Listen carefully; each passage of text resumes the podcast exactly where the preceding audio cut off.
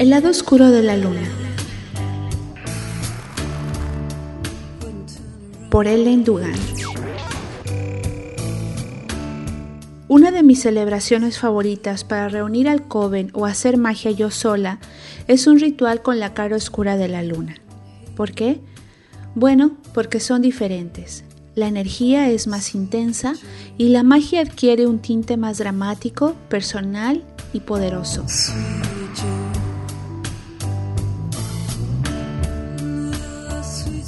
Obviamente, trabajar o reunirse con el coven en luna llena es una manera secular y clásica de festejar, pero quizás desees incluir un par de celebraciones en el periodo de la cara oscura de la luna.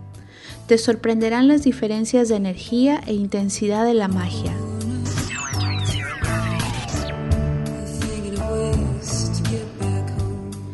Técnicamente, la cara oscura de la luna es el momento en que ésta no refleja el sol. Como la luz solar se encuentra completamente negra desde la Tierra, esa fase oscura dura aproximadamente tres días hasta que el fino hilo de luna creciente aparece muy bajo al oeste del cielo justo después del ocaso.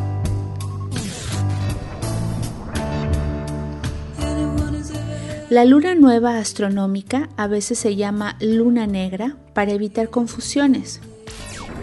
La luna nueva es cuando el sol y la luna están en conjunción, el tiempo a menudo señalado en los calendarios. Estás escuchando radiobrujas.com. No obstante, en magia, la cara oscura de la luna es un intervalo de tiempo que se delimita de forma menos rígida.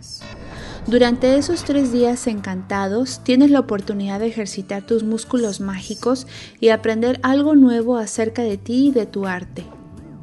Me han dicho que es mejor evitar hacer magia durante la cara oscura de la luna, sin embargo, a muchos brujos o brujas les es totalmente ridículo, porque disfrutan de cualquiera de las fases lunares aunque hay que admitir que la cara oscura de la luna es algo más llamativa cuando se trata de llevar a cabo un ritual, un hechizo o una celebración para despejar el desorden emocional y psíquico.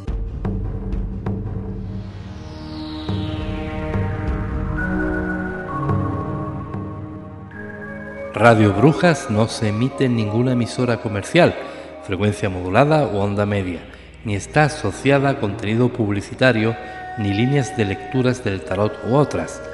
Queda prohibida la reproducción de los contenidos, protegidos por la legislación internacional y el Acta de Brujas.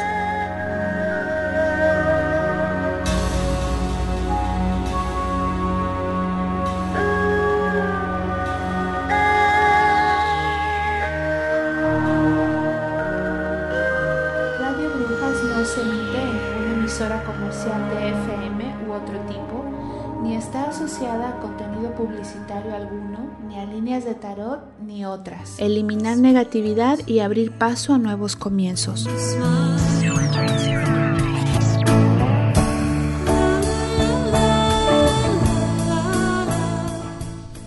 Durante la cara oscura de la luna, las facultades psíquicas tienen un rendimiento pleno.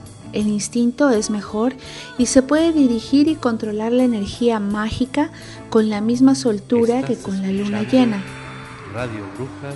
Esto se debe a que durante la fase oscura de la luna, todas las energías se caracterizan por estar orientadas hacia el interior, lo que es perfecto para transformar y alejar lo que ya no se necesita, un mal hábito o una persona negativa en tu vida.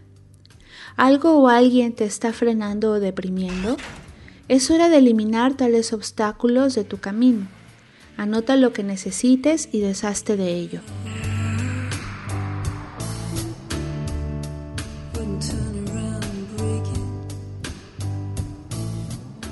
Con la atención psíquica orientada hacia tu persona y tus propias emociones y pensamientos, la fase de la cara oscura de la luna es una oportunidad ideal para la exploración del alma, la reflexión y la profunda meditación, así como para acceder a nuestro lado oscuro.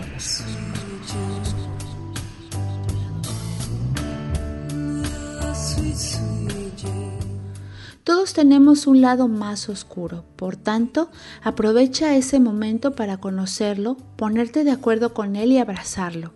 Esto te ayudará a recuperar la confianza y construir tu fuerza psíquica, mágica y emocional.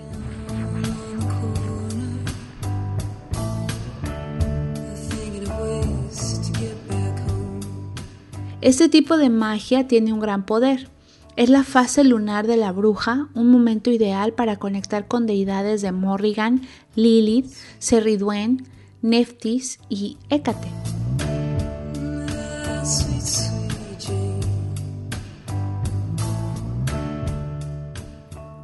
Si quieres aprender algo nuevo, aceptar tus propios retos y ampliar un poco más tus propios límites, vale la pena recorrer ese camino.